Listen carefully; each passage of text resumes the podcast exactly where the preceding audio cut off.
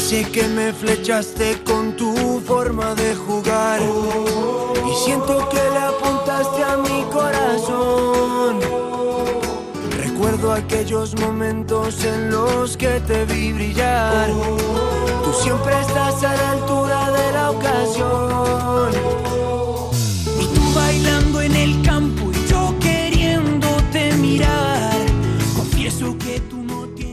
Hola, ¿qué tal familia? Amigos, buenas noches, bienvenidos a Camino al Cielo, el programa especializado en la Liga Smartbank, la liga más emocionante del mundo, como siempre, en las noches de fondo segunda en Twitch, en las madrugadas de Radio Marca, en todas las plataformas de podcast y en Radio Sporting. Como siempre están José Miguel Capel en la producción e Iván Borja en la edición y realización de este espacio y todo el equipo técnico de Radio Marca encargándose de que esto suene cada madrugada de los lunes a partir de las dos y media en la radio del Mundial y del Deporte. Acaba de finalizar la jornada número 16 en Segunda División con el Mirandés 2 Cartagena 1, gol de penalti de Roberto López. El segundo lo ha hecho el canterano Barbu para el Mirandés. Acortó distancias en el 93, Sadiku para el Cartagena. De verdad, os lo prometo, ¿eh? hemos visto la decisión más marciana de la historia del VAR en este partido, ¿eh? La Liga Smartbank, como siempre, pionera. Increíble, luego lo contamos. Enseguida damos los resultados de la jornada, la clasificación, pero la noticia de la semana ha saltado esta tarde en el seno del Club Deportivo Lugo. Y ya estaba tardando teniendo en cuenta la mano ágil que tiene don Constantino Saqués para cargarse entrenadoras, entrenadores. Denis Iglesias, compañero de Lugoslavia, ¿qué tal? Buenas noches, ¿cómo estás? ¿Qué tal? Muy buenas noches, Jaime. Otra vez volvemos a encontrarnos, ¿verdad? Siempre hablamos por las mismas situaciones. Club Entre- Deportivo Lugo. Entre destitución y destitución, ahí estamos tú y yo. Sí. Oye, ¿qué ha pasado? Esta tarde, a eso de las 7, comunicado, el Club Deportivo Lugo anunciaba la marcha de, de, de Hernán, de Hernán Pérez, el técnico del conjunto gallego. Pues hombre, la verdad es que la situación yo creo que era previsible, eh, ya no solo después del, del 4 a 0 contra el Andorra del pasado fin de semana, sino porque la dinámica del equipo no era nada buena, pero la dinámica de este equipo responde negativa responde a una cuestión ya que es puramente estructural. La verdad es que Hernán Pérez no consiguió eh, desarrollar una idea de juego por lo menos continua eh, en el tiempo, tampoco tuvo los efectivos que, que, vamos, yo creo que él contaba ¿no? a principio de temporada, la dirección deportiva de Pita tampoco está siendo eh, buena y al final pues esto es una consecuencia de factores que llevan al Club Deportivo Lugo, un equipo que lleva haciendo las cosas bastante mal, pero con mucha fortuna, sobre todo en los desenlaces de temporada, a, a la misma situación de siempre, a buscar un nuevo entrenador, esperemos que no un cabeza de turco que, que intente enmendar lo que es una realmente una pena, ¿no? Por un equipo con el equipo que más temporadas lleva en Sí. segunda división, pero en fin, temporadas de siempre de sudor eh, y, y penas, porque despedir a una persona y a un empleado del club siempre es algo triste, la verdad. Te hago dos, Denis. Eh, ¿Quién suena? Eh, ahora mismo hay algún nombre en la mesa para la quiniela para sustituir a- al hermano de Michu en el- al frente del banquillo del Ángel Carro de Lugo. Pues ah, la verdad es que no mm, nombres como tal no existen. La opción más plausible a estas alturas es Roberto Trasorras, el entrenador del filial. Filial. Sí, que, hombre, pues es un hombre de fútbol, pero con una experiencia limitada en cuanto a equipos profesionales, que ya es la tónica de- del Club Deportivo Lugo. Con el filial no está teniendo también una temporada fácil, el filial también está en posición de descenso en Segunda Federación, en lo que es su estreno en la categoría es normal, una plantilla joven y en la que además está teniendo que delegar muchísimos efectivos para el primer equipo, eh, condicionada totalmente por la planificación del primer equipo, está condicionando a la del filial y, después pues los mm, ya sabéis un poco cómo, cómo se actúa en el Club Deportivo Lugo. En caso de que venga cualquier otro perfil será alguien sin experiencia en la categoría, eh, seguramente. eh, y, que vea un, pues una mínima oportunidad de progresar o por lo menos de que su nombre aparezca en una liga como la liga como segunda división y, y nada por lo menos esas son las expectativas en, en este momento Claro. Eh, además visto cómo ha sido el mercado de verano pues no espero grandes la verdad grandes nombres ni grandes figuras ni un giro de timón muy revolucionario Desde luego, Denis. Entonces la última eh, ya ni te la hago, porque claro, eh, si, hay, si no hay ningún nombre en la palestra porque no hay planificación deportiva en el, en el Lugo, pues tampoco va a haber mm, pensado, no sé si han pensado hacer fichajes que acometer, porque evidentemente el problema del Lugo no está en el banquillo. No, no, desde luego que no. Es un problema, como, como hemos hablado también muchas veces además en este espacio, es un problema estructural. El mercado de, verano del Club Deportivo Lugo es un mercado incluso que de un equipo que parece que está un poco fuera del fútbol profesional, ¿no? Es verdad que era el debut de, Carlos Pita y de, de Wagner Molina en, en, esta, bueno, pues en esa tarea, pero no es capaz de cerrar, por ejemplo, un delantero centro a, final de mercado. Se le escapan absolutamente todas las opciones. No existe ni siquiera un circuito de agencias eh, o de agentes llamando a la puerta del Lugo para, para poder ofrecer jugadores o para tener alternativas, pues por ejemplo, en el banquillo. Y luego, con todo mi cariño y, las sensaciones que dan, yo el año pasado teníamos a Rubén Alves en el banquillo. Claro. Ahora visto con perspectiva, recuerdo a gente y aficionados que se quejaban de que, pues, que era un, método muy a veces muy conservador. Bendita gloria la que teníamos con Rubén Alves. Y mí se le criticó cuando se fue en verano, se le criticó porque ah, iba, pues, vamos, optaba por el Albacete y a gente, pues aquí también tendemos a, pues, a ser un poco chauvinistas, al final todos defendemos lo nuestro, mm, que comparaban los proyectos y al final se ha demostrado que Rubén Alves es un entrenador de primer nivel y que luego perdió mucho con su salida. Desde luego. Por supuesto, también en la dirección deportiva, claro. Desde luego. Eh, Denis, no creo que salte la noticia esta noche, si no te, te llamamos para que nos cuentes eh, si hay fumata blanca, pero vamos, pinta que los próximos días van a ser de, meditar quién va a ser el entrenador, a ver si el Lugo acierta y sale de la mala situación en la que se ha metido. Un abrazo fuerte y gracias, ¿eh? Un abrazo enorme como siempre. Muchas gracias por contar con nosotros. Un abrazo a todos los compañeros de Lugoslavia. Chao, chao. Eh, Denis Iglesias, compañero de, de Lugoslavia, que nos ha contado la situación triste situación ahora mismo del Club Deportivo Lugo en el absoluto, bueno, eh, naufragando en la más absoluta de las indiferencias dentro de un proyecto deportivo que hace aguas por, por todas partes. En fin, eh, ahora hablamos de más cosas. ¿eh? Lo primero, los resultados de la jornada 16, que no quiero que se me quede en el tintero. Granada 4, Albacete 0, Ponferradina 1, Real Oviedo 1, Tenerife 2, Huesca 0, Sporting 2, Leganés 2. Zaragoza 1, Málaga 1, Villarreal B 1, Ibiza 0, Andorra 4, Lugo 0. Ese resultado que se llevó por delante la carrera deportiva de Hernán Pérez en el conjunto gallego. Eibar 0, vez 0, Racing 0, Burgos 1, Levante 1, Las Palmas 1 y el ya citado partido que ha cerrado la jornada en Andúba, Mirandés 2, Cartagena 1, con mucha polémica. También hablamos de ello ahora. Antes de nada, la clasificación para colocar a los equipos de segunda división en esa tabla. Líder el Deportivo Alavés, una semana más el conjunto vitoriano, 31 puntos arriba. Segundo, con 30, ascenso directo, está el Burgos de Julián Calero. De locos la temporada del equipo, del equipo castellano. Tercera la Unión Deportiva Las Palmas con 28. Cuarto el Levante, ya están aquí 27, igual que el Eibar. Sexto el Granada con 25. Tiene 25 a pesar de la derrota de hoy el Cartagena también fuera de playoff. Octavo el Andorra 24 puntos con Eder Sarabia encima, al frente del, del proyecto. Tremendo. 23 el Huesca, 23 el Villarreal B, 22 tiene el Sporting al igual que el Albacete, 21 el Leganés. Decimocuarto el Tenerife con 20. Tiene 18 el Racing. Ojo al salto que ha habido en los puestos de descenso, ¿eh? Zaragoza, Oviedo y Ponferradina están fuera con 17. Mirandés tiene 16. Lugo tiene 14. Ibiza tiene 12 y el Málaga tiene 11. Lo que significa que el colista está, ni más ni menos, siendo el Málaga, que a dos partidos de la salvación. A seis de salir de los puestos de descenso. De locos lo del Málaga también.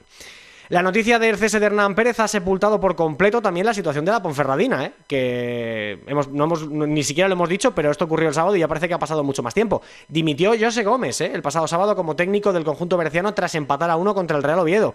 La grada había pedido su dimisión y el portugués no dudó ni un, apenas ni un día en dar el, paso al lado diciendo que eh, el club necesitaba otro entrenador. Esto, por supuesto, eh, le valió para llevarse la admiración y el respeto de todo el mundo del fútbol, por el cariño al club y la honestidad con la que se despidió. Y ahora, David Gallego es el nuevo entrenador de la Ponferradina. Los equipos de los Ancares van a ser eh, noticia, eh, van a ahogar sus penas en la Taberna de Plata en este programa. Por cierto, dato de Mario Jiménez, que ahora va a estar con nosotros. Ocho entrenadores en 16 jornadas. Estamos saliendo a un técnico destituido cada dos semanas. Impresionante. Pero lo más impresionante aún, o sea, si la Liga Smartbank es un manicomio donde cabe una locura más, lo que le ha pasado hoy al Real Zaragoza es de juzgado de guardia. Le han comunicado desde el comité de competición la sanción de cuatro partidos a Fran Escriba por unas declaraciones tras un Villarreal-Valencia en 2021. Dijo, el árbitro sabe perfectamente que es expulsión, cualquiera se puede equivocar, pero eso no es equivocarse, eso es mala fe. Bueno, pues se ha enterado hoy el Zaragoza que no va a poder contar con Escriba para los próximos cuatro partidos y evidentemente la decisión es recurrir a apelación. Y si en esta segunda instancia no se le da la razón al club, que me imagino yo que no, se perderá los partidos contra el Burgos, Albacete, Ibiza y Huesca. El menú de esta noche aquí en Camino al Cielo, café coloren, evidentemente, como cada semana, la radiografía del Granada Albacete con Borja Aranda y lo más importante, la entrevista con uno de los mejores jugadores de la Liga Smartbank. Hemos hablado con Manu Fuster, delantero del Albacete, y en unos minutos lo vais a escuchar, no tiene desperdicio. Podéis empezar ya eh, a mandar vuestros mensajes al chat del canal de Twitch. Y ahora sí, para quien no lo haya visto, os lo cuento antes de dar paso a nuestros tertulianos. La jugada de Marras del partido del Mirandés. Jairo, jugador del Cartagena, pisa Salinas en el área lateral izquierdo del Mirandés, en una jugada de ataque del conjunto local, del conjunto Andúa, en la que van los dos mirando hacia el cielo, un balón que no está ni, pasa por ahí, no está ni en disputa. Bueno, pues es un pisotón completamente accidental, para nada peligroso, es verdad que es un roce en la altura del talón, eh, pero incluso Salinas se mete un poco en la trayectoria de la pisada de Jairo. Bueno, pues el árbitro, que no lo ve, deja seguir la jugada, va al bar, pita penalti, expulsa al jugador del Cartagena, después anula la roja le enseña la amarilla, pero mantiene el penalti. Bueno, absolutamente marciano. Mario Jiménez, ¿qué tal? Buenas noches, ¿cómo estás? Muy buenas noches, Jaime. Estás más, menos o igual de sorprendido que yo con esta jugada, porque para mí ha sido, yo creo, ya el, o sea, eh, la, superación del VAR como herramienta absolutamente eh, marciana. Es que, es, es que para mí no me sale otra palabra que no sea marciana la decisión que se ha tomado hoy en ese partido. A mí me parece surrealista, pero ya no porque sea roja o, penalti o amarilla, sino porque cuando el VAR te llama eh, por una posible roja o un posible penalti, lo revisas, le echas la roja y a los segundos le echas la amarilla, es una situación totalmente extraña. Eh, es verdad que con las normas actuales es un pisotón y, y, demás, pero yo creo que hay que entender un poco la jugada, creo que hay que entender un poco el contexto eh, no era una ocasión en ese momento peligrosa para eh, a favor del Mirandés, no, no corta una jugada, creo que creo que ni mucho menos es roja, creo que ni mucho menos es penalti y tampoco creo que sea amarilla. Y sobre todo porque al final ha optado por el camino en medio. Si le hace caso al VAR, tiene que enseñarle la roja, por lo tanto, se ha pasado la absurda reglamentación por el arco del triunfo, pero al final ha tomado una decisión completamente injusta, lo cual a mí me tiene absolutamente perturbado. Samuel Jurado, ¿qué tal? Buenas noches, ¿cómo estás? Buenas noches, Jaime, ¿qué tal? ¿Cómo estás? Bueno, la jugada, de verdad, eh, en el nuevo fútbol ya parece que cabe todo, pero es que a los que hemos dado patadas al balón desde muy pequeños, aunque sean niveles absolutamente lamentables, eh, es que esto no ha podido ser ni penalti ni falta en la puñetera vida.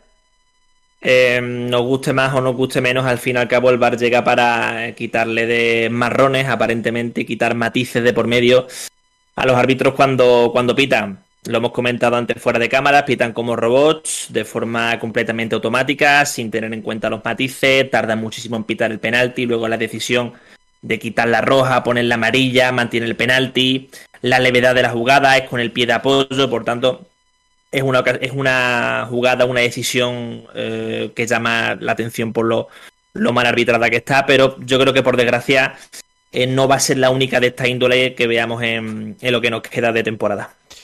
Yo me estoy imaginando, bueno, lo que decía el otro día además en marcador con, el bueno de Sergio Fenúñez. Eh, para mí es la tiranía, la tiranía del CTA, del informador y del reglamento aplicado absolutamente sin ningún tipo de, miras, o sea, de forma cuadriculada. Yo es que me imagino a Borja Aranda entrenando en el Pardo y cuando le pitaran, si le pitan algo así en contra, yo no sé la que liaría. Y eso que es un tío tranquilo. Hola, Borja Aranda, ¿qué tal? Buenas noches, ¿cómo estás?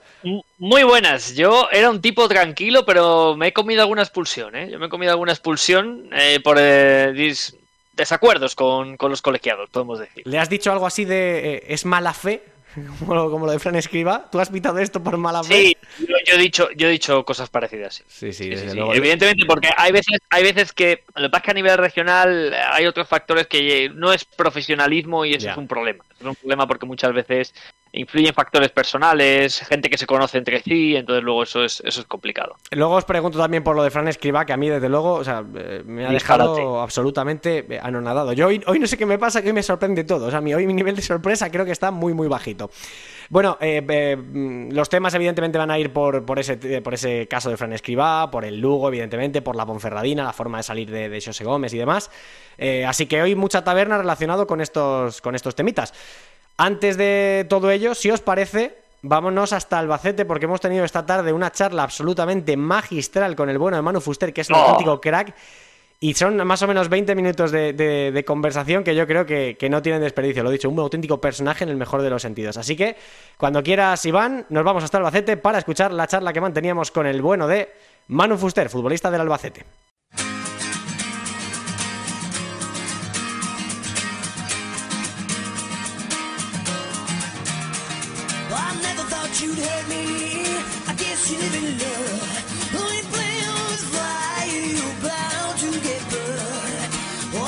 mistreated. I'll be.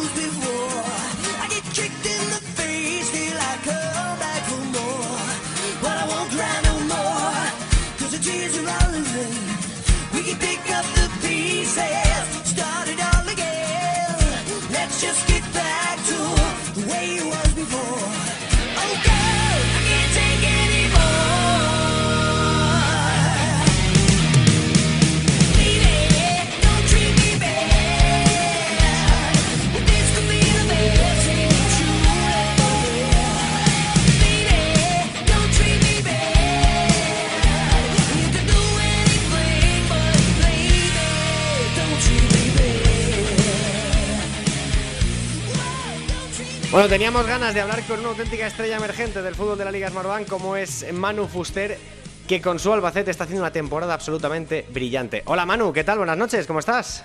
Buenas noches, ¿qué tal? Muy bien. Bienvenido a Camino al Cielo dos años después, ¿eh? Ya tocaba pasarte por aquí.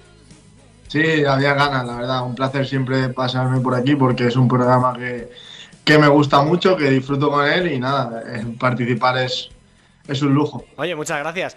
Eh, lo primero, te quiero darle enhorabuena por la temporada, porque yo creo que eh, para ser un recién ascendido, la temporada del Alba es bestial. ¿Cómo estás valorando estos primeros meses de competición donde estáis sorprendiendo, yo creo, a todos? Porque igual nos podíamos esperar un Albacete mm, competitivo, pero joder, tanto, tan arriba, es que estáis haciendo una temporada brillante. Sí, al final, cuando asciendes es muy difícil por todo. Ya desde que el presupuesto que no tienes para firmar jugadores pues bueno, estrellas ¿no? de, de la Liga de Marvan, pero, pero el club ha hecho, ha hecho un bloque muy, muy bueno, ha, ha, mantenido unos cuantos jugadores del año anterior, ha hecho una línea de, trabajo clara y, el míster que ha venido, bueno, eso, eso sí ha sido un lujo porque lo había hecho muy bien en años anteriores en, en segunda y poder tenerlo aquí, la verdad que, que nos sorprendió a todos y, y, así se está demostrando. No, fíjate, eh, hoy se ha encargado a Hernán eh, Pérez en el Lugo, el, el, entrenador posterior a Rubén Alves, ¿no? O sea, que ha dejado un, un, agujero muy grande. Es un gran entrenador, ¿no? ¿Cómo es trabajar con él? Cuéntanos un poquito cómo es el míster, en el día a día, en el trato más cercano, en las distancias cortas, ¿cómo es?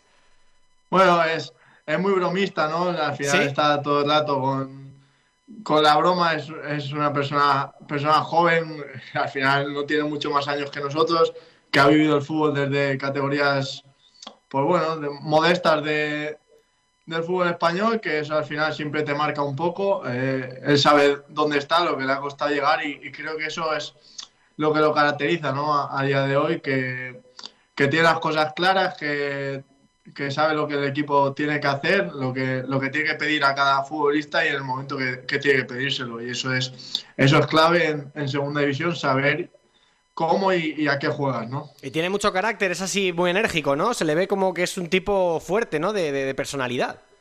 Sí, sí, es, es, chocante. Todos los días está con, con esa energía, ¿no? Que, que, nos hace, que nos contagia a nosotros. Creo que el equipo es el fiel reflejo suyo, eh, como él le llama fútbol emoción. Está, sí. le, le, le, gusta mucho esa frase y, y, es verdad, al final el equipo, el equipo emociona, llega mucho a área contraria, presiona mucho a los rivales, es restarle emoción a los rivales y, y sumártela a ti, como, como él dice. Eso nos lo dijo Rubén Martínez, que, que os pide que, que, sobre todo que disfrutéis ¿no? De, del fútbol, que salgáis allí a, a disfrutar para que la gente de fuera también se emocione con vosotros. Sí, sí, al final él quiere, él quiere eso, que la gente esté conectada con nosotros y, que nosotros le demos el máximo posible a, a los aficionados y, creo que lo está, lo está llevando bien, estamos, estamos jugando, jugando muy bien, haciendo disfrutar a la gente, disfrutando nosotros y al final se nota. Oye, mano, en tu caso particular, mira, yo me acuerdo la última vez que hablé contigo que prácticamente, pues eso, es que llevabas, no sé, uno o dos partidos en segunda división, no mucho más. Llevabas el 27, si no recuerdo tampoco mal, en el dorsal, ¿puede ser? ¿El número que llevabas antes del 10? El 30. O el 30, el 30, perdón, perdón, el 30.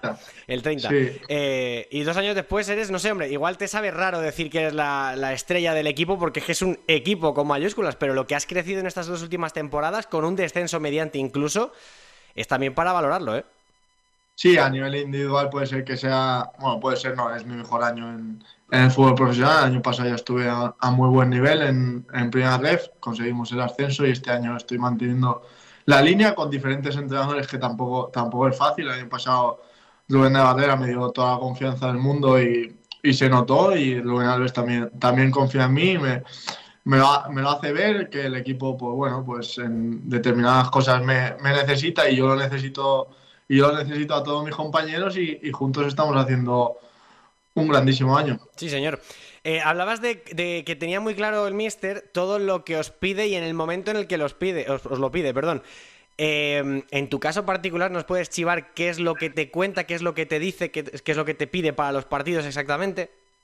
Bueno, a mí lo primero que me dijo era que, que me necesitaba mejorarme a nivel mental, a nivel de, competir mucho mejor en el, día a día y en los partidos. Es algo que, cree que puedo mejorar, que a nivel futbolístico también, pero se centra más en, esa actitud, ¿no? en el campo, esa actitud corporal, eh, todo lo que, lo que conlleva a, contagiar a, los compañeros y, y, me está mejorando mucho en eso. Aparte de que tácticamente me ayuda, me ayuda muchísimo a encontrar una posición en mí que no había jugado hasta hasta el momento y, me está sentando muy bien. Eh, a ver si traduzco lo que, lo que quieres decir. Eh, ¿te, refieres a que eh, lo que el Mister te ha inculcado es ser un poquito más pasional o transmitir un poco más, más garra? ¿Exactamente qué es?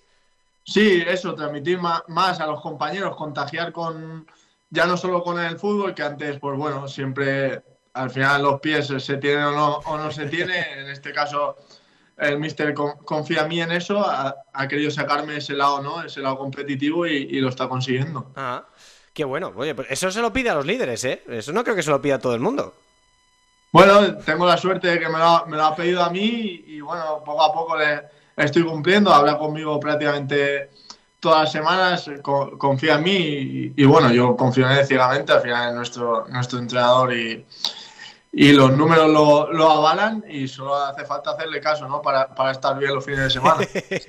Desde luego que sí. Oye, Manu, si estuviera yo ahí contigo y te pregunto por el playoff, ¿me das una colleja o, no? O sea, quiero decir, ¿queréis hablar de playoff o preferís que no? Que ya... Colleja. Colleja, ¿no? Sí, sí, partido a partido, pero, pero además eh, no topicazo, o sea, en realidad.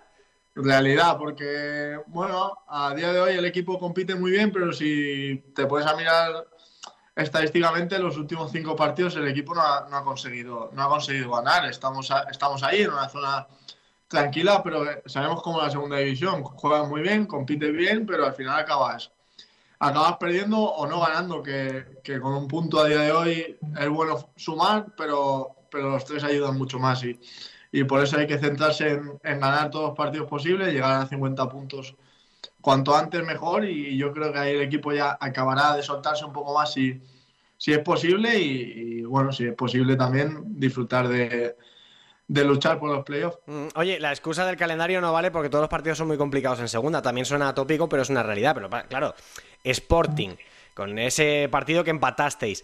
Em, bueno, aparte del de Copa del Rey, el Día del Levante, que es un, es un bueno, es una película de tiros, ¿no? Que, al final se lo lleva el que más pegada tuvo en un partido de, mucha ida y vuelta. El otro día contra el Granada, que ahora te pido la valoración, pero no sé, es que es un tramo complicado de este año, ¿no? O sea, esta parte del calendario está siendo más dura. Sí, al final más dura con rivales más, o sea, que se presuponen que, que son mejores, ¿no? Tanto como por, por clasificación como por como por presupuesto o, objetivos, porque vienen de, de Primera División dos de, dos de ellos, además con, jugadores muy buenos que han mantenido prácticamente todo el bloque de Primera División, que eso, eso no es fácil, y Sporting, que, vamos a decir, ¿no? De un, de un rival así, encima en, en el Molinón. Es verdad que quizás hemos merecido más en estos tres partidos, el último no, porque, porque bueno, se dio en circunstancias y no pudo ser, pero pero el día del Levante, yo creo que con el 2-2 estábamos más cerca de llevarnos nosotros el partido que ellos, acaban metiendo metiendo ellos y defendiéndose con todos los últimos minutos. No conseguimos ni siquiera un punto que creo que mínimo merecíamos y el día de Sporting, después de ir ganando, al final ellos van con todo y, te empatan. Creo que ese punto es, es merecido y, eso es el calendario en, la Liga Marvel, ¿no? Va ganando en el minuto 80 y, todo cambia en los últimos, en los últimos 10 minutos ante rivales de, ese nivel. Joder, no, no, cambia en 7. Mira lo que pasa el otro día, ¿no? Empezáis el partido en un campo complicado, compitiendo, tal, bien y llega el minuto 8 y os quedáis con 10. Y competición con 10 incluso hasta que os dejan con 9. Es que eh, es esto, el Albacete es esto, ¿no? Competir con lo que con las armas que, que tengáis, aunque sean eh, en inferioridad numérica en comparación con el equipo rival.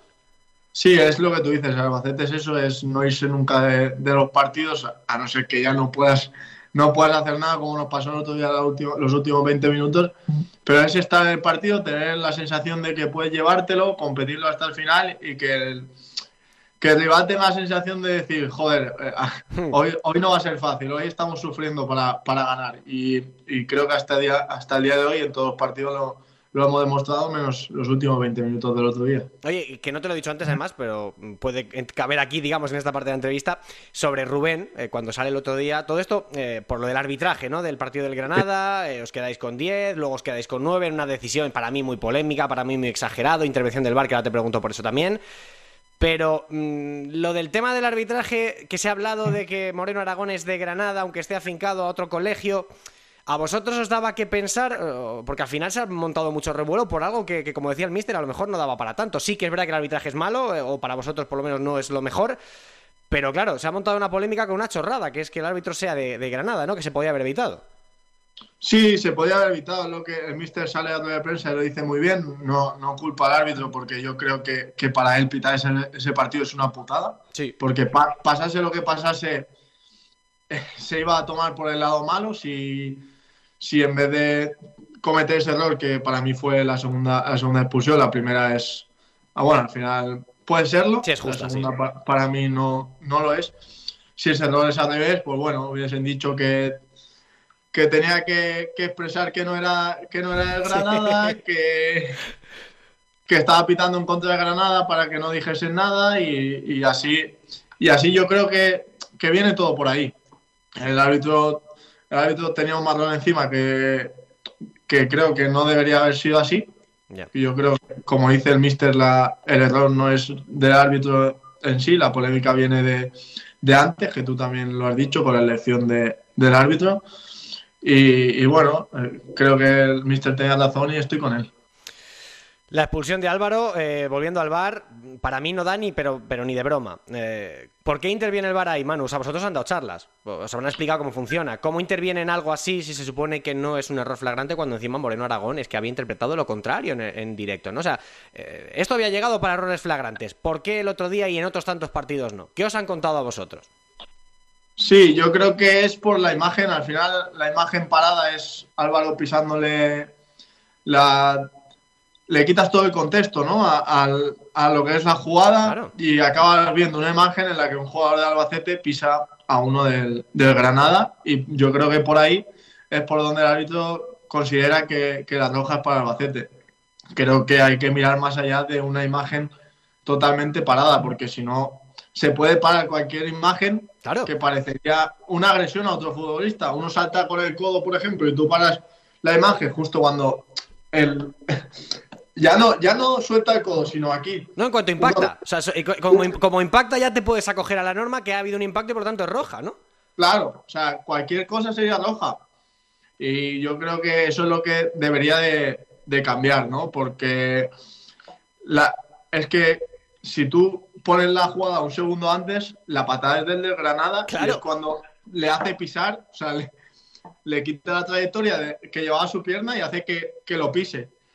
Y eso es, eso creo que no debería de, haber sido así. El árbitro al final le enseña una imagen, una imagen parada y, no puede hacer nada. Es, para mí ese error no es tanto de, del árbitro principal, sino como de, llamarlo del bar. Pero bueno, al final el club durante la semana ya, ya creo que ha dicho, ha hablado y, ha enseñado vídeos de, de lo que había pasado en anteriores jornadas y creo que no hay que darle ya más vueltas y, dejarlo a un lado, centrarnos en el, sábado, que hay, creo un partidazo entre dos recién ascendidos que están, están jugando muy bien y disfrutarlo. Bueno, eh, no te mareo más con el tema del arbitraje porque es que al final eh, es agua pasada, pero la semana que viene, o la siguiente o la siguiente va a pasar, si no con vosotros, en otro campo. Así que al final es, es un poco lo mismo. Oye, para ir terminando, Manu, eh, el tema del Mundial en mitad de la temporada, ¿a ti qué te parece? Que no paréis, bueno, aparte, ya sé que es raro, ¿no? El hecho de que se juegue en diciembre, pero ¿a ti te hubiera gustado que la liga se hubiera parado durante, durante este mes?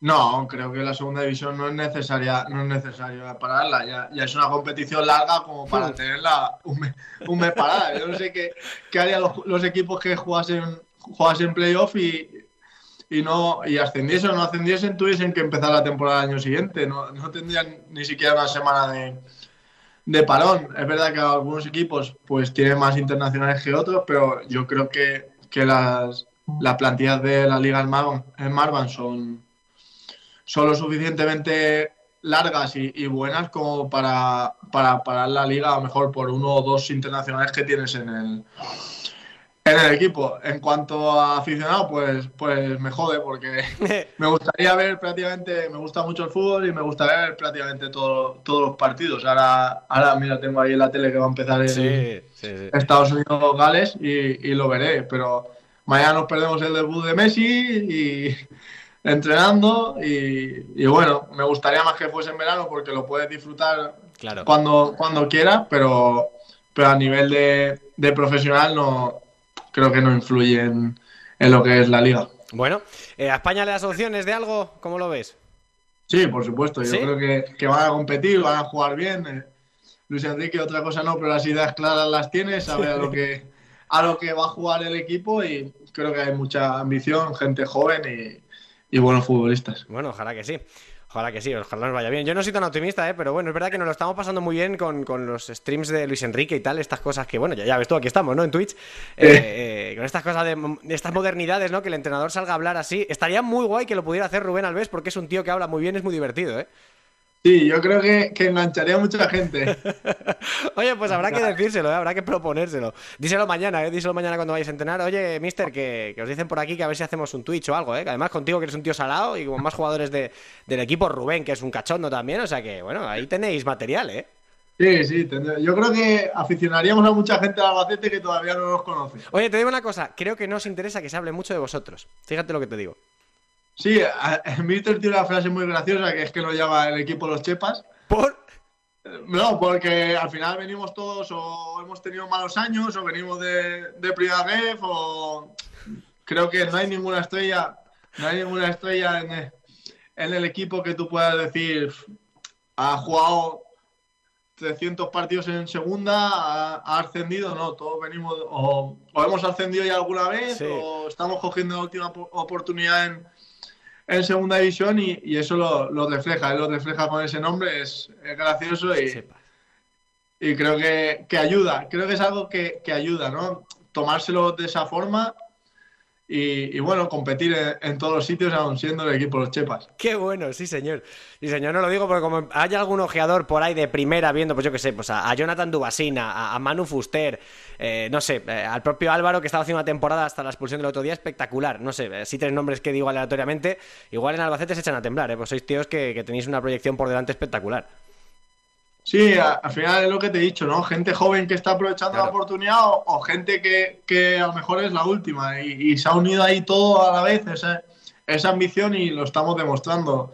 Se habla de Ubasí, ¿no? Un jugador que, que lo tiene todo, es rápido, es, fuerte, tiene gol, tiene, tiene después defensivamente también aporta mucho al equipo. Eh, jugador muy joven, creo que es para mí también, a mí me ha sorprendido mucho. Lo conocía porque la pasada en primera vez pues, pues veía, veía bastantes partidos y lo conocía, pero tenerlo el día a día me, me ha sorprendido un poquito más. Bueno. Oye, Manu, me quedaría un ratito más hablando contigo, me lo estoy pasando fenomenal. Está siendo una charla espectacular contigo, que eres un tío muy salado. Eh, pasa que tampoco te vamos a quitar más tiempo porque ya llevamos un rato largo, así que si quieres, eh, en, la, en, la, próxima vuelta, en la segunda vuelta, ya hablamos del playoff si quieres, ¿eh? Ya a ver si me dejas, podemos hablar del playoff, a ver si es verdad, ¿eh? Claro, cuando ojalá sea, ojalá sea así, ¿no? Lleguemos a, poder luchar, ya no a jugarlo, sino estar hablando en, en abril, mayo de, luchar por él y, encantado de tener otra charla, aunque no sea en playoff, también, también la tendría. No, hace falta que estemos a punto de entrar en playoff para tener una charla. Di que sí. 50 puntos y luego hablamos, ¿vale? Así es. Gran Manu Fuster, un abrazo, gracias, ¿eh? Cuídate mucho. Gracias, un placer. Un auténtico fenómeno, Manu Fuster, ¿eh? Sí, señor. Qué entrevista más divertida. Lo de los chepas me ha dejado absolutamente cuadriculado. Ya están por aquí la gente riéndose, ¿no? Con la, historia de, los chepas. Eh, Mario, ¿somos nosotros de Fondo Segunda y Radio Marca un equipo de chepas?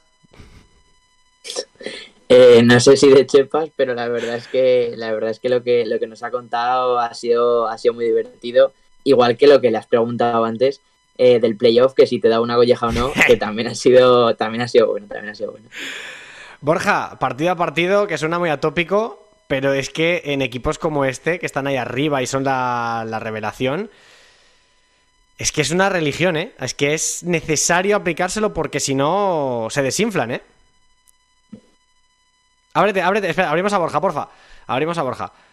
A ver, ahí, a ver si estamos. Borja Aranda la de una, Borja Aranda la de dos. Estoy, estoy. Es que yo, yo y las tecnologías, sabes que tengo un, problema muy serio. Soy, soy demasiado viejo para estas modernidades. Luis Enrique también, y mira lo bien que le va. No, no me vale como excusa. Voy a empezar, voy a empezar a aprender de Lucho, ¿no? Te decía que para equipos así como el Albacete, que está quizás en zonas de la tabla que no esperaban por ser un recién ascendido y por la competencia de la categoría, Evidentemente el partido a partido es su motor, el motor que le hace conseguir seguramente más puntos de los que a lo mejor por nivel de plantilla respecto al resto de competición debería.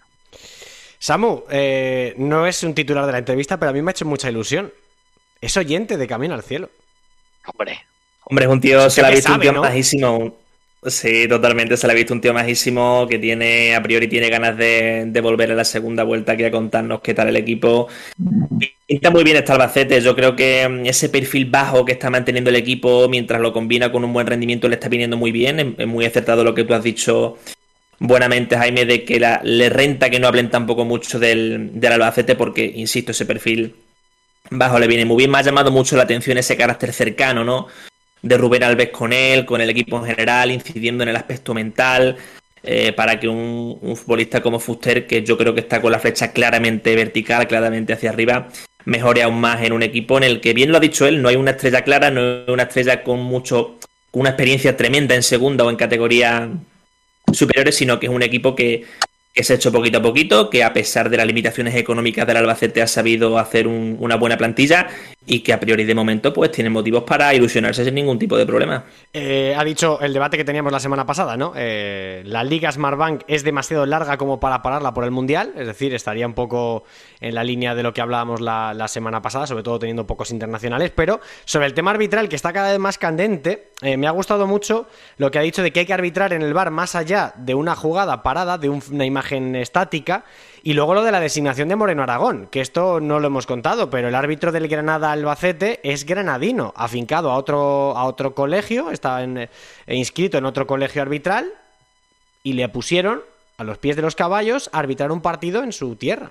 Lo cual Mateos, es una gilipollez. Eh, y nieto de un presidente que tuvo el Granada. Correcto, es verdad. Cierto, cierto, cierto. Lo cual me parece una gilipollez, con perdón. Pero como, somos todos unos mal pensados, lo que hay que hacer es no meter al árbitro a los pies de los caballos. Es como lo que hemos dicho antes de la tiranía del informe y del CTA. Los árbitros están bajo la losa de las legislaciones absurdas en muchos casos. Los que tienen que dar la cara son ellos y los que se exponen son ellos cuando las decisiones las toman otros de una forma absolutamente errónea.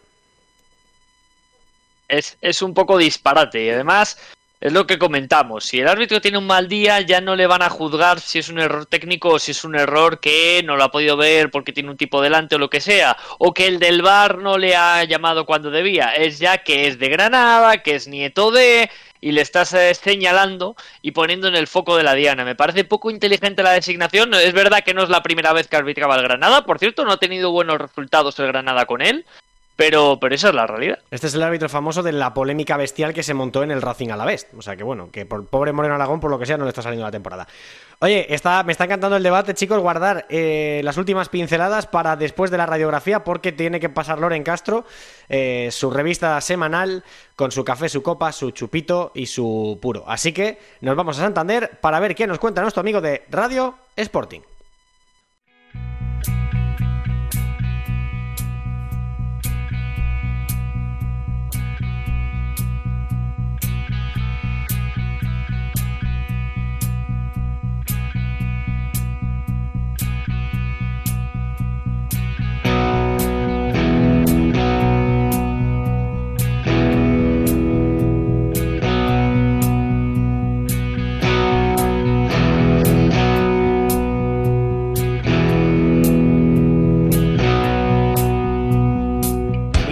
Bajo esa señal eh, lumínica angelical que tiene en su despacho en Radio Sporting, don Loren Castro Martínez. Hola Loren, ¿qué tal? Muy buenas noches, ¿cómo estás?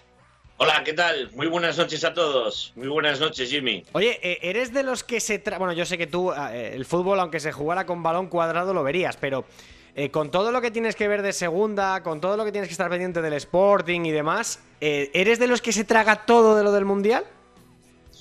No, no, la verdad es que, este mundial con las circunstancias eh, tan exclusivas que tiene, ¿no? Y ya lo comentamos la semana pasada, pues eh, me hace que me hace eh, no sé si, si, olvidarme un poquito de que estamos en pleno mundial, ¿no?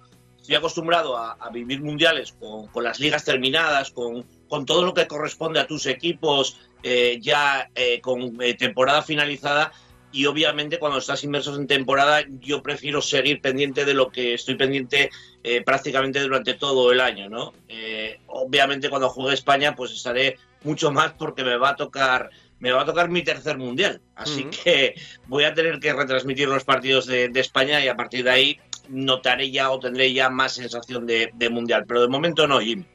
Bueno, ahora te pregunto, o te cuento más bien por qué te he preguntado esto en relación con el partido de Irán, una de las tres selecciones en las que tenemos un ojito puesto porque hay un futbolista de nuestra liga, de la Liga Smartbank. Pero para no reventar el guion, te voy a empezar a preguntar, como siempre, por el café de la semana, que creo que esta vez va con aroma volcánico, ¿no? Bueno, con aroma canario, ¿no? Eh, la verdad es que se lo quiero dar al, al Tenerife esta semana porque ha cortado esa sangría negativa que, tenía, ¿no? Eh, que ahora mismo ya lleva dos victorias consecutivas. Es cierto que seguramente en las islas y en ese caso en el Tenerife aspiran a mucho más, a estar mucho más alto, incluso a quitarse la espinita de, la pasada temporada en los eh, playoffs, pero de momento los quiero premiar esta semana por, por esas dos victorias consecutivas tras haber tenido muy malos resultados, ¿no? Con lo cual eh, el Café esta semana ahora mismo el único equipo de la Liga Smartbank con dos victorias consecutivas. Semana previa de Derby Canario, por cierto, no sé cómo lo ves. Bueno, pues sí, efectivamente. Eh, pues eh, para llamando ese café para que se revitalice un poquito el, Tenerife y, quizás llegue en el mejor momento de ambos conjuntos. Uno porque está mucho mejor eh, clasificado, en este caso la Unión Deportiva Las Palmas, pero un Tenerife enrachado, así que puede pasar cualquier cosa. Sí, porque Las Palmas tampoco es que esté en su prime ahora mismo, ¿eh? en cuanto a resultados. Eh, eso sí que, yo me imagino que también con ese gol en el 95 ayer de Cardona el equipo habrá cogido un poquito de autoestima. Venga, café con aroma canario. La copa ¿También Canarias pues o más para un sitio más cálido? La Copa esta semana me, costó. Eh, tenía, tenía de antemano eh, propuesto eh, dársela a los cuatro equipos ascendidos de primera red, ¿no? Al Racing, al Andorra, al Albacete y al Villarreal B, ¿no? Porque que a estas alturas de temporada no estén en esos puestos de descenso, incluso alguno está pues bastante más, más alto y más holgado con respecto a, a los equipos que ocupan las cuatro partes de abajo, pero he querido premiar a otro recién ascendido, en este caso la temporada pasada. A un Burgos que es segundo clasificado, con todos los méritos del mundo para toda la plantilla, para todo el staff técnico, y se lo quiero dar al Burgos porque ya creo que va a ser, casi sin ninguna duda, la, la, revelación de esta temporada 22-23. Ya lo fue el año pasado, si lo es esta es porque a lo mejor se mete entre los seis primeros y eso ya sería sorprendente. Pero mira, te leí ayer en Twitter me hacía mucha gracia y tienes razón. Dijiste el día del Leganés Racing, qué difícil es ganarle al Racing. Bueno, pues dijiste todavía más difícil es ganarle al Burgos porque el Racing perdió precisamente contra el Burgos con el típico partido del Racing, con 5, 6, 7 ocasiones sin gol. Y el Burgos teniendo una y para adentro y además defendiendo como Los Ángeles. Qué equipazo, Loren, ¿eh? Pues la verdad es que sí, es un bloque, es un bloque muy compacto eh, cada jugador, independientemente de algunas rotaciones, unas obligadas y otras por porque lo considera así el míster, eh, cada uno sabe perfectamente lo que tiene que hacer. Eh, la, línea defensiva a, mí me recuerda muchísimo al, al Milan de, de, Arrigo Sacchi, ¿no? Que, lo viví y lo, y lo, y lo empapé de, de, esa manera de jugar al fútbol y sobre todo en esas líneas defensivas que, parece un futbolín, ¿no? No sé si lo he comentado alguna vez en Camino al Cielo. tiene unos movimientos extraordinarios, eh, súper técnicos, que hacen que, el Burgos sea un equipo muy difícil de ganar, para mí, el que más. Casi de natación sincronizada, eh, por cómo se mueven. De todas maneras, no quiero deslucir el trabajo del Burgos, que para mí es eh, ganador justísimo el otro día en los campos de Sport de pero El VAR otra vez dejó ahí un poquito la sensación al aficionado del Racing de que el criterio a la hora de aplicar según qué intervenciones o según qué normas, eh, según el día y según cómo pegue el viento, cambia. Sí, y precisamente eh, por ahí va a ir el puro. Por ahí va a ir el puro. ¿Mm? Fíjate lo contradictorio. El pasado sábado, en el Estadio Molinón Enrique Castroquini, el árbitro privaba al Sporting de un gol que a la postre fue legal, validado por el propio VAR el árbitro no ve un penalti eh, que también fue al final gol para el Sporting, que le tiene que avisar el VAR. Bastante tarde, por cierto. Es decir, eh, no puedo entender que el VAR esté para ayudar y en otras ocasiones para perjudicar. O en que en otras, incluso los seguidores de Leganés eh, estarán de acuerdo conmigo en el que, igual que se pitó un penalti tardío, penaltito de esos que no se iban a pitar, porque creo que el, penalti favorable al Sporting es un penalti que yo he visto muchísimas veces y en casi todas las ocasiones no se pita. Por contra, también el, penalti favorable al Leganés, que ahí ni el árbitro ni el VAR quisieron ver. Pero sobre todo me centro en la expulsión de la Romareda del jugador del Málaga, Javi, Vázquez, creo que es. Jiménez. Javi Vázquez es el del Racing del año pasado, el que estaba en el Ibiza. Sí, y eh, sobre todo en los campos de sport del, Sardinero. Eh, hay una estadística horrible. Si el VAR no existiera, el, el Racing tendría ocho puntos más. Bueno, Loren, pero es, que el, VAR también tiene... Alguien tiene que tomar cartas en el asunto, Yo en eso estoy de acuerdo. A mí Millal Bendiz me gustó el partido que hizo como árbitro. Otra vez, creo que está siendo uno de los mejores árbitros de la temporada. Pero es verdad, eh, eh, ya no porque sea el Racing, si eso al final eh, no hay un complot contra el Racing ni contra ningún equipo. No, no, no, no. Pero mira, a lo que voy, Loren, es lo del día del Granada, por ejemplo. El Granada y el Albacete. O sea, el VAR ha llegado, que ya me, caliento y me quito hasta el casco. Eh, el VAR ha llegado para ayudar al, colegiado principal y la sensación de lo que tú dices es cada vez más palpable, que llega para desayudar. Trujillo Suárez ya le tuvo que decir, me imagino yo, al, colegiado del VAR el día del Sporting, ¿cómo me llamas para una mano que no es concluyente en el control, en el gol del Sporting? ¿Cómo me llamas, de Campuzano, cómo me llamas para esto? Si ni siquiera se ve. ¿Cómo me llamas para eso? Claro, dijo, peínate, no te voy a hacer caso. Voy a tomar mi criterio y mi decisión. Al final el VAR da la sensación de que está poniendo como piedras en el camino.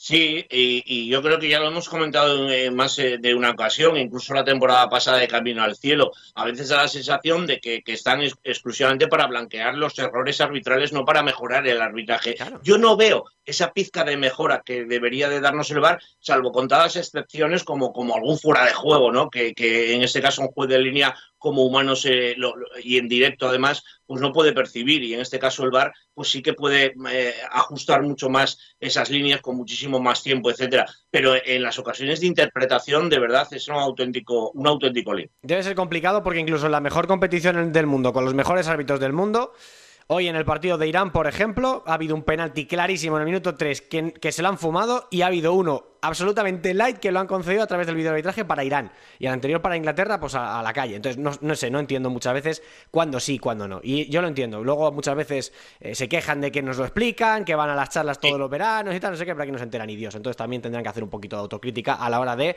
ser didácticos a la hora de explicarlo. En fin, para no enrevesarnos mucho en este tema, Loren, que la verdad es que a mí me gusta y es un tema candente y a ti sé que también, eh, vamos al, cuarto premio, el, el chupito. ¿Quién celebra en formato mini esta semana? Bueno, pues eh, se lo quiero dar y dedicar, en este caso, a, José Gómez y a su honestidad. Eh, en este mundo en el que vivimos le falta muchísima honestidad, y en particular en el mundo del fútbol, ¿no? estamos, acostumbrados a egoísmo, estamos acostumbrados a ambición, estamos acostumbrados a que haya entrenadores que, a pesar de que las circunstancias son malas para su equipo, para su equipo, ellos pueden tener esa creencia en sí mismos, en sacar las cosas adelante, y es legítimo, pero me ha gustado muchísimo el razonamiento que ha dado José Gómez para su, para su salida de la Ponferradina, ¿no? Eh, me ha encantado la forma de expresarlo con total cariño, con tacto, con una forma de, decir mm, si yo soy el problema, que no estoy seguro de que él lo sea, eh, personalmente me refiero, yo me aparto a un lado porque eh, lo principal es la Ponferradina. Yo creo que todos los aficionados de la Ponferradina, más allá que, puedan discutir planteamientos, partidos, o análisis tácticos que haya podido tener el entrenador, creo que tienen que estar satisfechos con un eh, pedazo de entrenador para mi gusto, como es eh, José Gómez, y sobre todo con esa honestidad y esa franqueza a la hora de irse de la Ponferradina. Pues sí, porque cuando la gente se va de su puesto de trabajo se olvida los resultados muchas veces y se queda la persona. Y creo que José Gómez, como en su momento ocurrió eh, en Almería, José Gómez pedía respeto, pues se lo ha ganado, vamos, con a, toneladas porque es un auténtico fenómeno como decías tú, honesto, honrado dando un paso al lado y además con mucho cariño a la Ponferradina. Por cierto, Macaritz estuvo espantoso en ese partido contra el Real Oviedo. Y Amir, portero en teoría titular pues la Ponfe porque ha dado varios bandazos, hoy ni siquiera ha jugado. Han cambiado el primer portero, ha salido el segundo y Amir debe ser el tercero en la rotación. Así que bueno, una lástima porque parece que la Ponfe pierde a su portero titular para que ni juegue en los, partidos de, Irán. Pero bueno, cosas del virus FIFA aquí en mitad de la, de la temporada, Loren. Pues nada, que buena semana, buena semana, que disfrutes de España, que disfrutes del partido, tu tercer mundial, eh, narrado ahí por, por, Radio Sporting los partidos de la selección, así que oye, eh, tu suerte, la nuestra y la de todos, ¿eh? Bueno, pues nada, a, disfrutar. Donde haya un balón, aquí estaré yo con un micrófono para contarlo. Sí, señor, qué bonita, qué bonita frase. Un abrazo, Loren, hasta la semana que viene. Chao, chao. A la semana que viene, chao. Venga, radiografía, Hospital Smartbank, que hay un Granada de Paco López que viene pisando fuerte y que nuestro Borja Aranda nos lo va a analizar aquí, en Camino al Cielo.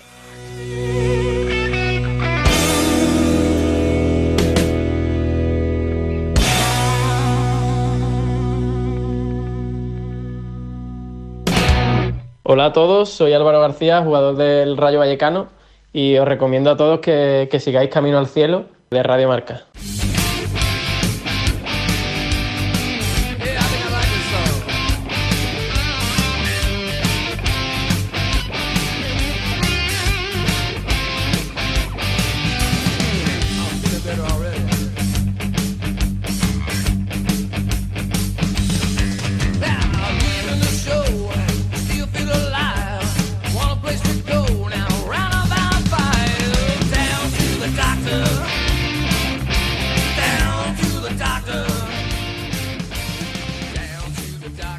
Además en el, en el chat.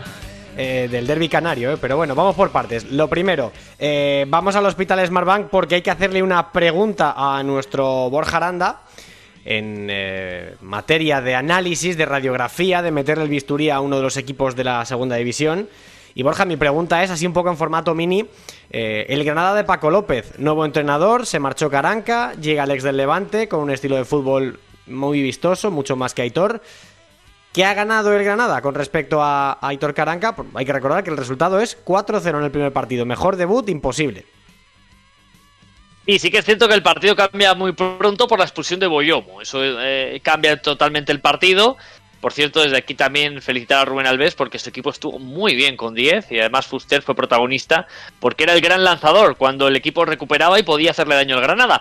Pero ¿qué es lo que planteaba Paco López en el Granada? Bueno, de momento un equipo mucho más protagonista y un equipo que quiere ser valiente, un equipo que quiere arriesgar para intentar llevar el partido desde su presencia en el campo contrario. ¿Cómo hizo esto? Pues planteando algo muy interesante, porque el Granada de partida eh, se posicionaba a nivel defensivo con tres centrales, Rubio, Víctor Díaz y Nasi Miquel.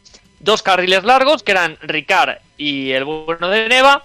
Melendo Meseguer, dos por delante y tres puertas y Callejón escoltando a Jorge Molina.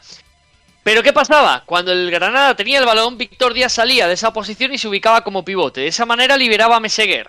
Al liberar a Meseguer, Melendo podía coger posición casi de segundo delantero. Por lo tanto, de repente, el Granada llegaba con hasta 7 futbolistas, si contamos los carrileros. Una auténtica barbaridad de despliegue ofensivo. Luego ya cuando Boyomo es expulsado, pues definitivamente Víctor Díaz coge y asume la posición de pivote.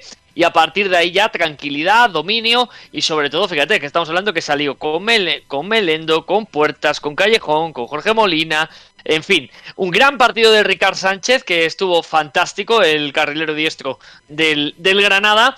Fue sobre todo el, más profundo quizás del equipo. Neva estuvo bien, pero Ricard fue mucho más protagonista.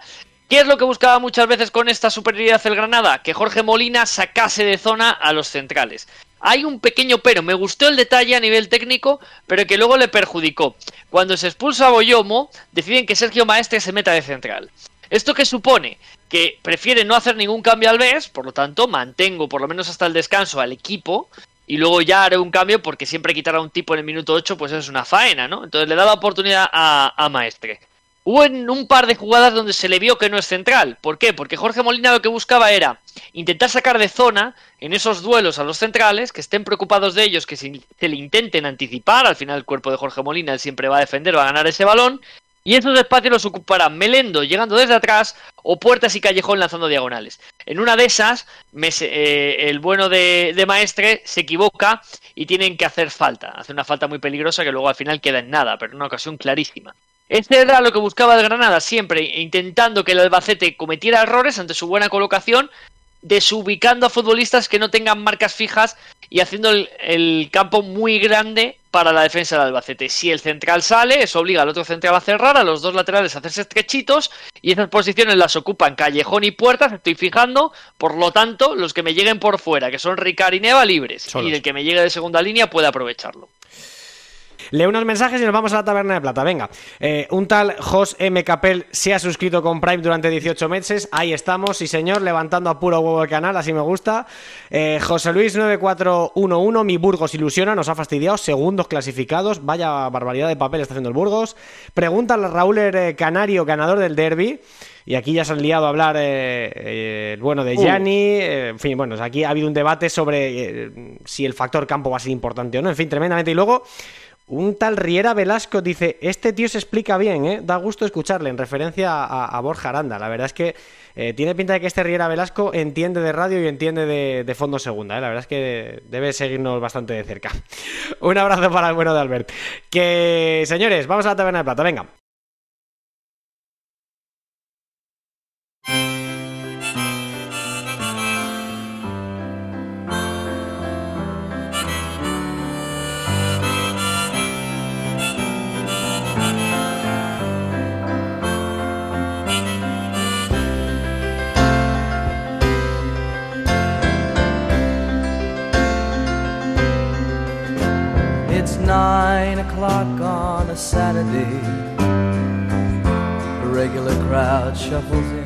La situación del Lugo, Mario, empiezo por ti. Sin Rubén Alves, llega Hernán Pérez, no hay grandes fichajes, no hay grandes nombres, el proyecto no mejora. Y yo creo que porque no había un euro en la caja, si no se lo hubieran cargado mucho antes. El caso es que el Lugo a día de hoy, 21 de noviembre, está compuesto sin entrenador y sin posibles fichajes a futuro, lo cual tiene difícil arreglo. ¿Qué arreglo tiene el Lugo para ti? Si lo tiene, claro.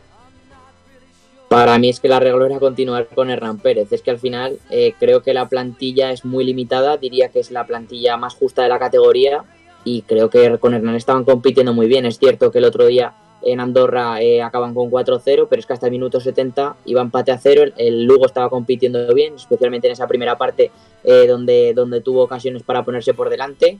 Y, es que en general creo que el Lugo está compitiendo, está compitiendo mucho mejor de lo que dice su plantilla. Entonces, em, no me extraña porque al final ya conocemos a Saques, lo habéis comentado eh, al inicio del programa y, era esperado. Pero la verdad es que creo, que creo que es un tiro en el pie porque me parece muy complicado revertir una situación así. Y creo que con un entrenador que, ya conocía a los jugadores desde verano, que, que estaba haciendo bien las cosas a pesar de los resultados últimos y que, bueno, que luego estaba un partido de la salvación, que es que no estaba, no estaba ni mucho menos hundido. Entonces, creo que, creo que es arriesgado, muy arriesgado, y más como, como comentabais antes al principio, que, que Lugo está buscando mucho eh, fichar, fichar entrenadores, o, en este caso, si sube a Trasorras, eh, sería del, filial, pero eh, está cogiendo entrenadores sin experiencia en la categoría. Hay algunos, bueno, en general le han salido más o menos bien, porque al final eh, firmó en su momento a Nafti, le salió bien, aunque al final eh, salió cesado sin demasiado sentido, en mi opinión. Eh, Juan Fran salvó la situación, que parecía también imposible.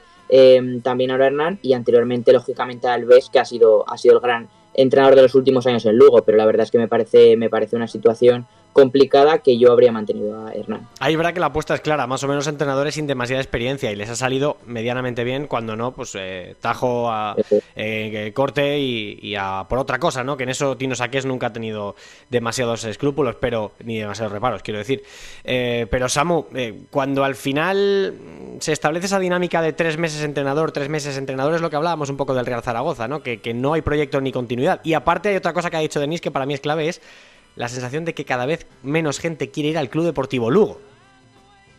Sí, al fin y al cabo la dinámica no es para nada estable. Entrenador tras entrenador, no se pilla el, truco al, al, proyecto, se confunde las aspiraciones para las que da esta plantilla, es de, la de las plantillas más cortas de este año en, en la competición. Creo que hay un punto de inflexión en el Lugo el día en el que ganan en el ancho carro al, al Burgo. Eh, sí es verdad que el equipo no, gana, pero saca dos empates que están bien eh, para la plantilla que tiene y para lo que aún queda por construir en los automatismos del, equipo. Veo ahora bastante mm, perdido al Lugo. Se me ha quedado marcado lo que ha dicho el compañero Denis de, de Lugo diciendo que, bueno, que de lo que más suena ahora mismo para ocupar el, el lugar del de Hernán Pérez en el banquillo es Roberto Trasorras, del, del filial, al fin y al cabo.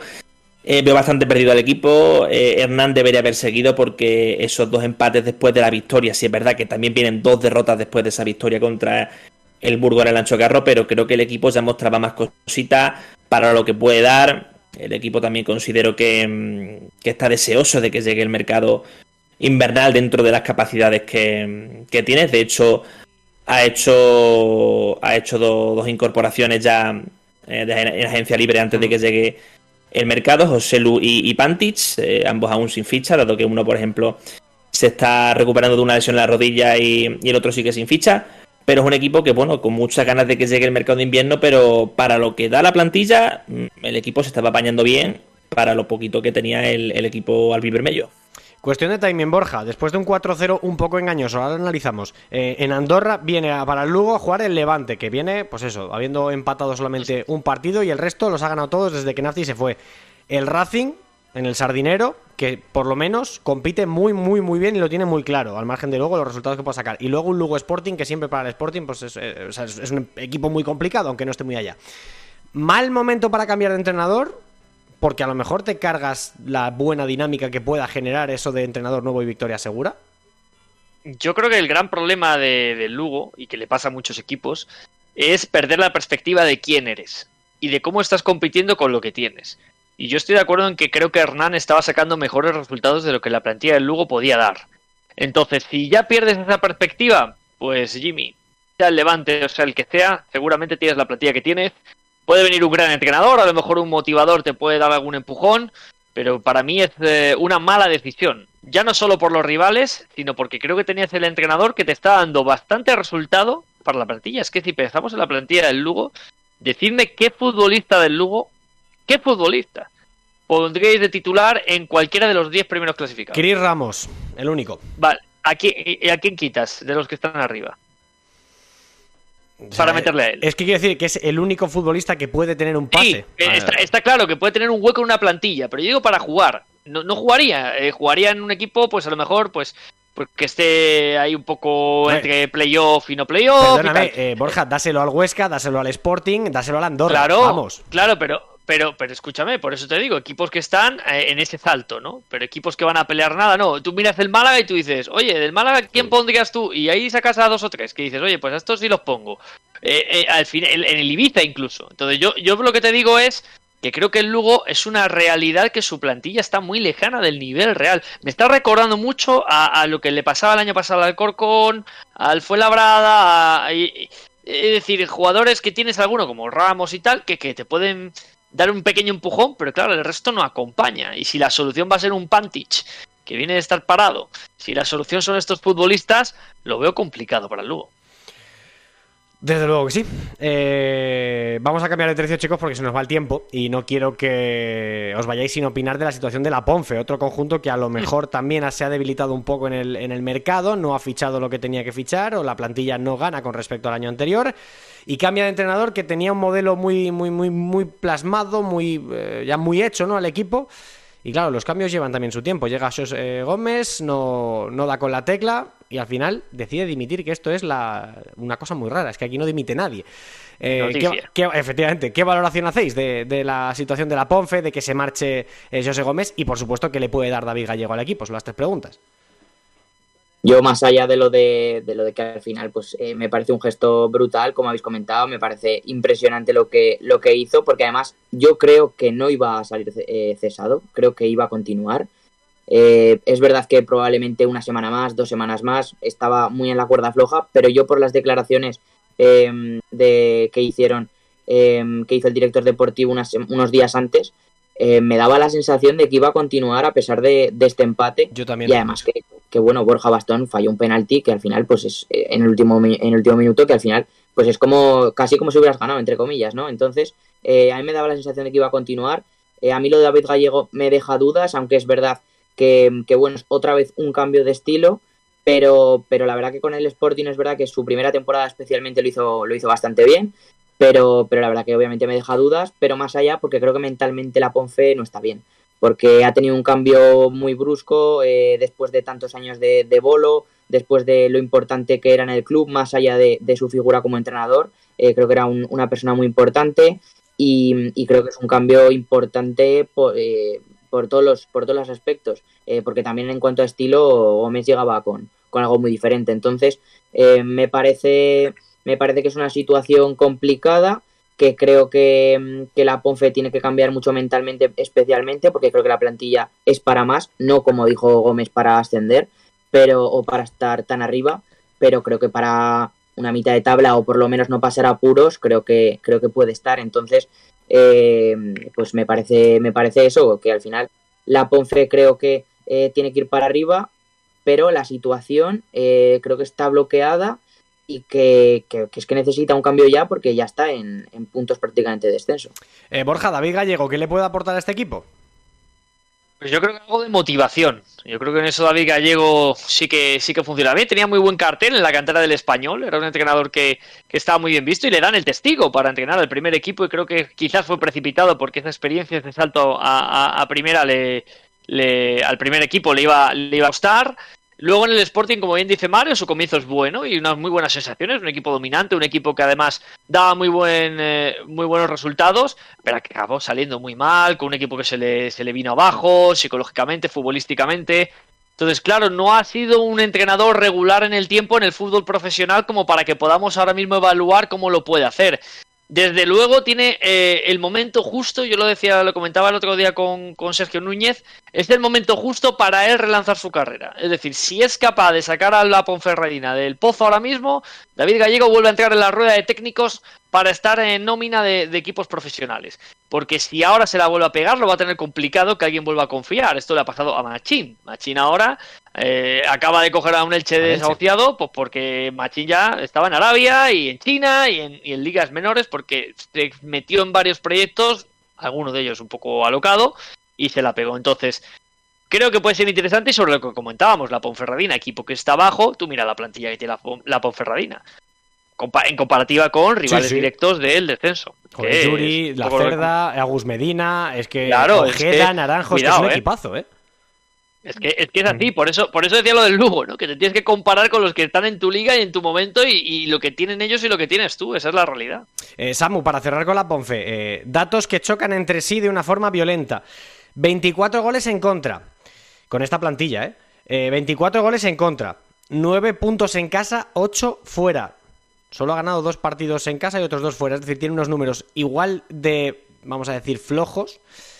Fuera que en casa, cuando el Toralín siempre ha sido un fortín para todos los equipos de segunda división. Eh, con esta plantilla creo que tiene margen de mejora, pero creo que es una señal de alarma que esta Ponferradina sea incapaz de generar nada en su estadio, como le pasó el otro día contra el Real Oviedo. Y aparte de eso, es que encima haya perdido la fiabilidad defensiva de los Samo, Pascanu, eh, em, Dieguez, etcétera. O sea, es un equipo en, clara involución. Por ser breve, son dos factores que han hecho que, em, el proyecto de momento esté fracasando. Eh, es un proyecto, un proyecto que creo que está viciado. El, hecho de que José Gómez haya dimitido es muy revelador porque yo diría que en los últimos partidos a la Ponce venía mostrando cosas. No es que le hayan avasallado completamente y todo esté negro, negro, negro es una plantilla que perfectamente mm, puede salvarse bien en, esta categoría. Pero la dimisión de Gómez revela que, él ha visto que el equipo no da para más, o al menos su estilo no da para más en este equipo. Mm, es que es muy clave, es un equipo que, bueno, que en ofensiva tiene, tiene potencial, creo que son 17 goles a favor si no, si no me equivoco, pero es que queda eh, empañado por el mal rendimiento defensivo de, la POFE y bueno, parece que el estilo de, de Gómez no congeniaba aquí y, bueno, veremos cuánto tiempo se tarda ahora en reestructurar otra vez el camino para esta Ponce, que como digo tiene plantilla como mínimo para salvarse, insisto, pero bueno, con David Gallego se abre ahora un mar de dudas en este, en este equipo. Sí, porque además hay equipos... Cosa, perdona, Dale, Borja, sí, sí. Perdona, que te interrumpa eh, sobre lo de la dimisión de, del bueno de José Gómez. Yo, ole, ole a este entrenador, como tú dices, aquí no dimite nadie, aquí todo el mundo pone la mano y a cobrar mi contrato y yo me marcho, si no me quieres me voy. Y tengo la sensación de que si él ha tomado esa decisión, ya no es un tema solo de resultados. Yo creo que él sabía ya perfectamente que el grupo no creía absolutamente en él. Y eso, eh, esa es la realidad. ¿eh? Para dimitir, yo creo que, que, Porque si a lo mejor ves que el grupo está contigo y que Mister, quédate, Mister, aguanta, al final eso te acaba tirando y dices, bien, pero palabras tan duras de hacer el ridículo, yo no quiero seguir sintiéndome así, yo no quiero tal, el equipo no funciona. Yo pienso que, él detectó que el grupo no creía en él. Y, esa es la, sensación que yo tengo. Sí que es verdad que hemos hablado de señorío, pero en esas palabras tan duras y tan críticas, eh, hacia él también va hacia los futbolistas de una forma soterrada. Lo cual yo creo, esto, esto es un indemostrable, Borja, y por eso terminamos con la Ponce. Pero yo creo que Gómez es un tipo tan transparente y tan directo que todo eso que ha dicho en la rueda de prensa antes de irse se lo dijo a los jugadores también. No creo que les pillara. lo pienso igual. Yo también lo creo, pero bueno. Eh, señores, para terminar.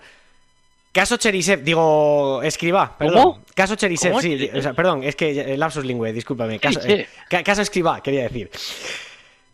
¿Cómo es posible que un entrenador se sienta un partido, luego otro en Copa, y le llega una notificación del comité de competición de que está sancionado con cuatro partidos por una expulsión de hace un año y pico.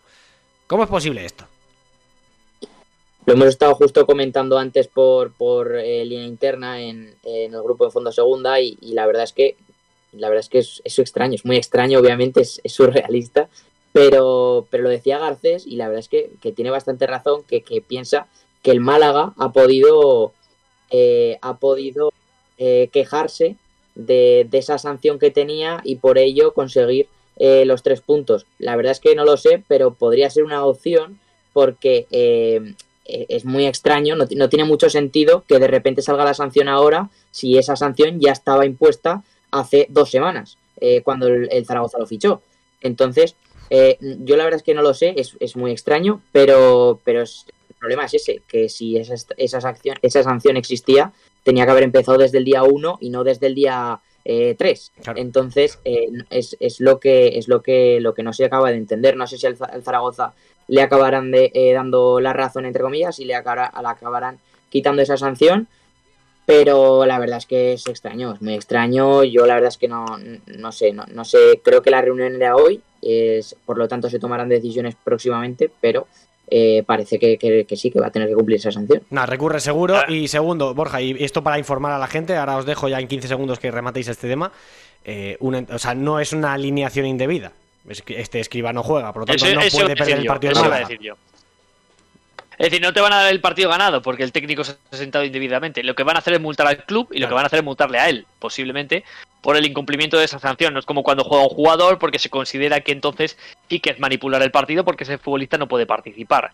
Eh, la realidad es que esto es un error primero de club. O sea, ya empezando por ahí, porque tú cuando fichas a un futbolista, cuando fichas a un técnico, tienes que saber las sanciones que, trae en su mochila para, para cumplirlas nos pasa a nosotros a nivel regional. Yo me ha pasado, por, un apunte rapidísimo, yo he fichado a un chico nacionalidad senegalesa y tenía una sanción de seis partidos o siete partidos. Y cuando iba a debutar el primer día, me dio por comprobar bien la documentación y dije, che, llamé al entrenador y dije, no le pongas que no puede jugar. Y esta, esta es la realidad. Entonces, es un error primero del Zaragoza. Y luego, segundo, eh, bueno, pues si el Málaga ha llamado, está en su derecho de el Málaga o el que sea, eh, de, decir, oye, este señor mm, tiene una sanción. Luego ya la puede recurrir el Zaragoza o no pero para mí el principal fallo es del Real Zaragoza, para mí. Samu, en 10 segundos, porfa. Muy breve, eh, al fin y al cabo el Zaragoza trae escriba porque jamás pensó que la federación tomara consideración de esto, incluso el propio escriba tampoco pensa que esto se tomara en serio, lo pasaron por alto, pero finalmente lo han tomado en cuenta y tiene pinta de que ha sido el, el Málaga seguramente, porque entonces no se explica que el Málaga no advirtiera eso cuando jugó contra el Zaragoza. O, a lo mejor un equipo que ya ha jugado con el Zaragoza. Eso es que, no, lo sabemos, claro. Claro, el diocesano, mm. bueno, me refería que no solo es el Málaga, es decir, pues a lo mejor en Copa el diocesano ha dicho, oye, pregunto que me he enterado de esto, o el próximo, o el próximo rival del Málaga, que dice, eh, del perdón, de Zaragoza, que a lo mejor dice, oye, que es que este señor se va a sentar en el banquillo, no puede. Señores, el MVP y el 11, que vamos tarde. Para mí, sin duda alguna, del Andorra, bigoleador y protagonista oh. en una jugada, Bundu. Además, jugador determinante en apenas nada, el ratito que estuvo. Eh, para mí mi MVP es este, el jugador de la Andorra. ¿Para ti, Mario?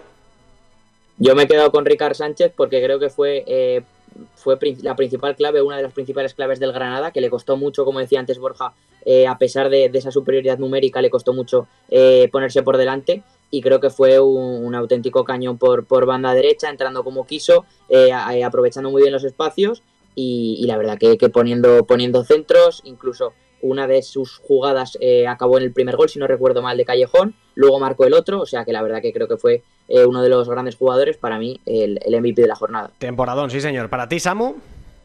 Yo me quedo con Bakis, me voy también a Andorra, como ha dicho Jimmy, el otro jugador que contribuyó a esa goleada del, Andorra que ha hecho que finalmente Hernán Pérez se marche del Lugo. Bakis, como siempre, uno de los grandes baluartes de esta Andorra que no para de subir y que bueno que junto con Bundu hicieron un partido redondo para el equipo andorrano. Vaya gol, hay, una imagen de todo el estadio llevándose las manos a la cabeza con el gol que marca Bakis, que es uno de los goles de la temporada. Eh, Borja, para ti, tu mejor jugador de la semana, ¿quién es? Sin lugar a dudas, Yáñez, el guardameta del Málaga. Primero, por. Tú dándole el MVP a Yáñez. Yo sí, yo, he sido muy crítico con Yáñez, pero es una realidad, ha sido el eterno suplente desde que sale de la cantera del Real Madrid, nunca tenía participación, ha estado mucho tiempo sin hacer portería y me sorprende, es más, en los partidos del Málaga, y lo hemos comentado aquí alguna vez, se ha, demostrado que, era capaz de lo mejor y de lo peor, pero porque se nota que le falta competición. Sin embargo, el otro día la Romareda hizo dos o tres paradas de muchísimo mérito. Hay una de un cabezazo en un córner espectacular a Luis López, que es una parada brutal a bocajarro. Hay otra que le hace a Simeone de un cabezazo que va ajustado al poste, que de su mano va al palo y lo rechaza. Hay otra que saca también, que se está venciendo hacia un lado y saca la mano izquierda. O sea, Yáñez hizo paradas con perdón, que las, que las veíamos a casillas. Eh, entonces, este, este tipo de cosas a mí me sorprendieron y dado a ese nivel, que es muy complicado para un portero que lleva tanto tiempo sin competir, fue clave para que el Málaga puntuase la Romareda con un futbolista menos, se lo doy al guardameta. Bueno, pues aquí están los cuatro MVPs. Ya podéis votar en las redes sociales quién os parece mejor. Por cierto, un apunte sobre ese Zaragoza-Málaga. Dijo Simeone Juliano que el Zaragoza no había ganado por su culpa, que había tenido cinco y solo había sido capaz de meter una. Hizo un gran partido y la verdad es que la afición de la Romareda eh, digamos que acogió muy bien esas palabras porque, porque le gustó ¿no? ese espíritu de autocrítica a un jugador que además había sido probablemente el mejor del Real Zaragoza. Vamos con el 11. Yáñez, evidentemente, Borja Aranda, portero, ¿no? O sea, no, no podemos poner a otro, ¿no? No, no hay discusión. No hay discusión ninguna. Somos gente seria. Lateral derecho, Ricard Sánchez. Centrales, Mica Marmol por la izquierda y Zabaco por la derecha. Y lateral izquierdo, Melot, sí señor. El lateral derecho reconvertido a, a lateral zurdo. Centro del campo para Sedlar, Rubén Pardo y Mateus Pereira.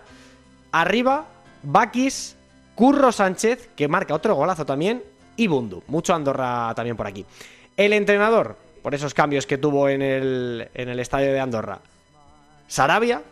Y la revelación, qué pinta tiene este futbolista, el jugador del Granada, Brian Zaragoza. No está nada mal cómo suena y cómo luce, ahora mismo aquí en este grafismo que nos ha montado el bueno de Iván Borja, la alineación de la semana en la jornada número 16 de Segunda División. Espectacular equipo, ¿eh? Sí, señor. Señores, ¿os lo habéis pasado bien? Maravillosamente bien, como, siempre, por supuesto. Pues por supuesto que sí. Eh, os invito a una ronda y la siguiente, aquí nos vemos la semana que viene. Un abrazo, Mario, gracias, ¿eh? Un abrazo, Jaime. Don Samu Jurado, un abrazo y hasta la próxima.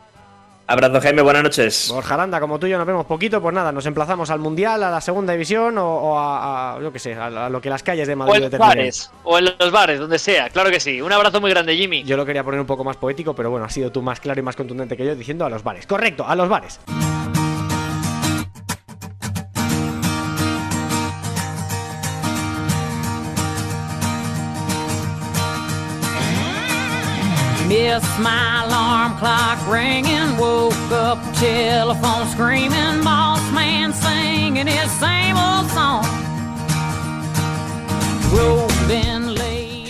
No nos vamos a los bares, ¿eh? Nos vamos a la agenda del fin de semana, que tiene ni más ni menos que estos 11 partidazos, compitiendo como no con el Mundial, pero bueno, hay tiempo para todo. Empieza la jornada 17 en Huesca con el Huesca Sporting a las 9 de la noche. Para el sábado, 4 y cuarto, a la vez Villarreal B compartiendo tramo horario con el Málaga Ponferradina. Vaya partido en el debut de David Gallego. 6 y media, Albacete Racing. Vaya de duelo este también, también a las 6 y media. Real Oviedo Mirandés. A las 10 de la noche, el partidazo de la jornada, 9 en Canarias, derby entre Las Palmas y el Tenerife. Esto va a ser el super sábado, pero para el domingo tenemos estos cuatro partidos. Burgos-Zaragoza a las 2, a las 4 Leganés-Granada, a las 4 y cuarto Lugo-Levante. Esto no lo he entendido muy bien, lo de que haya un cuarto de hora entre un partido y otro de diferencia no lo cojo demasiado bien. Y luego a las 6, para cerrar el domingo, el Cartagena-Eibar. Para las 9 del lunes cierra el Ibiza contra el Andorra. Todos estos partidos los podemos vivir como siempre en marcador de Radio Marca con los Pablos, también con el Mundial. El Mundial que se está viviendo de forma íntegra en la radio del deporte, 64 partidos de forma ininterrumpida para, para cortar y para, para vivir la competición más bonita del mundo, que es la Liga Smartbank y luego el Mundial. Así que nada, hasta la semana que viene. Aquí estaremos dentro de 7 días en Camino al Cielo de Radio Marca a las 2 y media en la FM y a las 11 en el canal de Twitch de Fondo Segunda. Gracias por la interacción, gracias por estar al otro lado y si os ha gustado el programa, la semana que viene más y mejor. Sean felices, buena semana, gracias a todos. Chao, chao.